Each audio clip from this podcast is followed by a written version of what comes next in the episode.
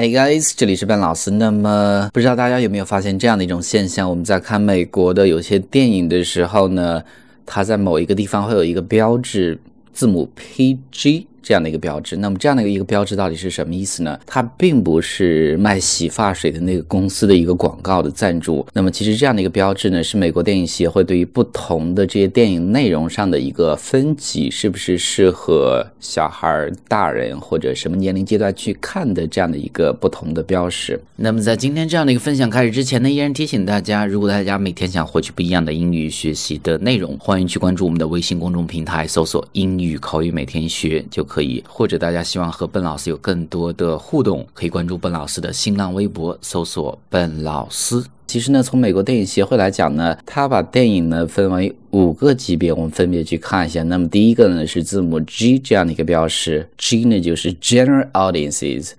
General 一般的一般的观众都能看，那么就是 all ages admitted，所有的年龄呢都允许。Nothing that would offend parents for viewing by children。那小孩看的时候呢，也不会引起家长的不愉快，所以这是第一类 G。那么第二类就是我们经常看到的叫做 PG，parental guidance suggested，家长的监督呢。OK，是被建议的意思，就是说呢，最好有家长的陪同去看。Which means some material may not be suitable for children. Parents urge to give parental guidance. 中间的一些内容呢，不适合小孩去观看，建议呢在家长的指导下去观看。这样的一个类别呢，小孩依然可以看，但是需要家长的指导。第三类呢，叫做 PJ thirteen。意思就是说，parents strongly cautioned，家长一定要特别的留意。Some material may be inappropriate for children under thirteen。那么其中的一些内容呢，不适合十三岁以下的小孩。Parents are urged to be cautious。那么家长呢，强烈建议需要。特别的留意，所以呢，这是这样的一个分级。下一个呢叫做 R restricted 限制，OK 限制级的呢，那么限制级是什么意思呢？不是说谁谁都不能看啊，意思是 Under seventeen requires accompanying parent or adult guardian。那么十七岁以下的观众呢，要看的时候呢，需要有家长的陪同和监督。Contain some adult material，因为中间呢包含一些成人的内容，血腥、暴力、色情等等。那么最后一类。